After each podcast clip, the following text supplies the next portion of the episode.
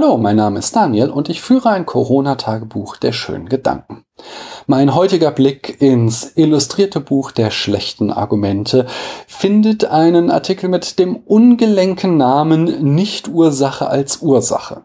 Aber eigentlich geht es um einen Klassiker der Fehlschlüsse, nämlich die Verwechslung von Korrelation und Kausalität. In meiner Platon-Staffel habe ich in der Folge Warum brauchen wir die Ideenlehre schon einmal über die Scheinkorrelation gesprochen. Dort regte sich in den Kommentaren eine vermutlich wache Zuschauerin auf, wie ich es nur wagen könnte, den gebräuchlichen Ausdruck Scheinkorrelation zu verwenden. Wie kann ich das wagen? Denn eigentlich ist die Scheinkorrelation doch eine Scheinkausalität. Das ist korrekt. Allerdings ist auch korrekt, dass die Bedeutung eines Wortes sein Gebrauch in der Sprache ist und dass man sie nicht seiner Lautgestalt anhören kann. Hashtag Wittgenstein. Daher sage ich auch weiterhin ganz dreist Scheinkorrelation und wenn du dich darüber aufregst, dann zeigt gerade das, dass du verstanden hast, was dieser Begriff bedeutet. Ich sage übrigens auch gerne, dass etwas Sinn macht, aber das ist eine andere Geschichte und soll ein anderes Mal erzählt werden. Also, was ist denn eigentlich eine Korrelation, bevor wir uns mit der Scheinkorrelation beschäftigen? Eine Korrelation ist in Statistik und empirischer Sozialforschung eine Wechselbeziehung zwischen zwei Variablen. Wenn ihr Daten erhebt und die ergeben, dass zwei Dinge oft zusammen auftreten, dann kann eine Korrelation vorliegen. Das Storch- und Babybeispiel erspare ich euch heute. Das kennen erstens alle Soziologinnen hier schon.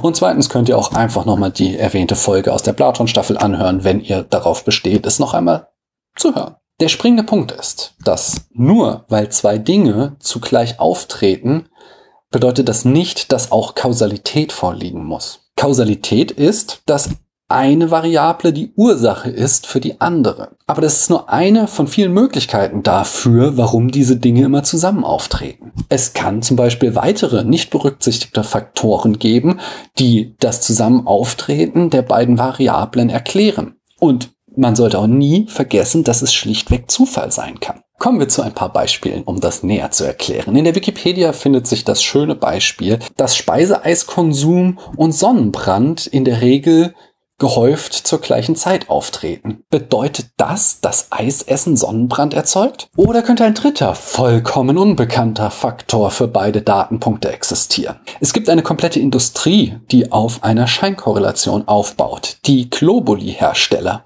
Oh, jetzt kriege ich Ärger mit den Homöopathen. Aber es gibt zahlreiche wissenschaftliche Studien, die belegen, dass Globuli abgesehen von einem Placebo-Effekt nicht wirken. Trotzdem verkaufen sie sich wie blöde, denn es gibt immer jemanden, der jemanden kennt, dem es geholfen hat. Wie kann das sein? Nun, der Volksmund sagt schön, ohne Medikamente dauert eine Erkältung zwei Wochen und mit Medikamenten dauert sie 14 Tage. Und das selbst bei echter Medizin. Wenn ich nur fleißig Globuli schlucke, dann wird früher oder später immer eine Korrelation eintreten, wenn die Selbstheilungskräfte meines Körpers anfangen zu wirken und ich kann das dann schön als Scheinkorrelation auf meine Einnahme von homöopathischen Mitteln zurückführen. Aber deswegen sind Globuli eben noch nicht der Grund für den Rückgang meiner Symptome. Leider ist dieser Fehlschluss gefährlich, denn manche Menschen vertrauen dann auch bei wesentlich schlimmeren Krankheiten auf Globuli und nicht auf echte Medizin. Fakt, das ist jetzt ganz schön deprimierend. Daher schließe ich lieber zum Abschluss nochmal mit einem freudigeren Beispiel. Das illustrierte Buch der schlechten Argumente weist nämlich darauf hin, dass es eine Korrelation zwischen dem Verzehr von Schokolade und dem Gewinn von Nobelpreisen gibt. Das heißt, ich muss nur genug Schokolade essen, um einen Nobelpreis zu gewinnen?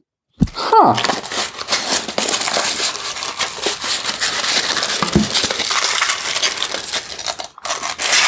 Na halt doch mal. Danke euch, dass ihr mir eure Zeit geschenkt habt.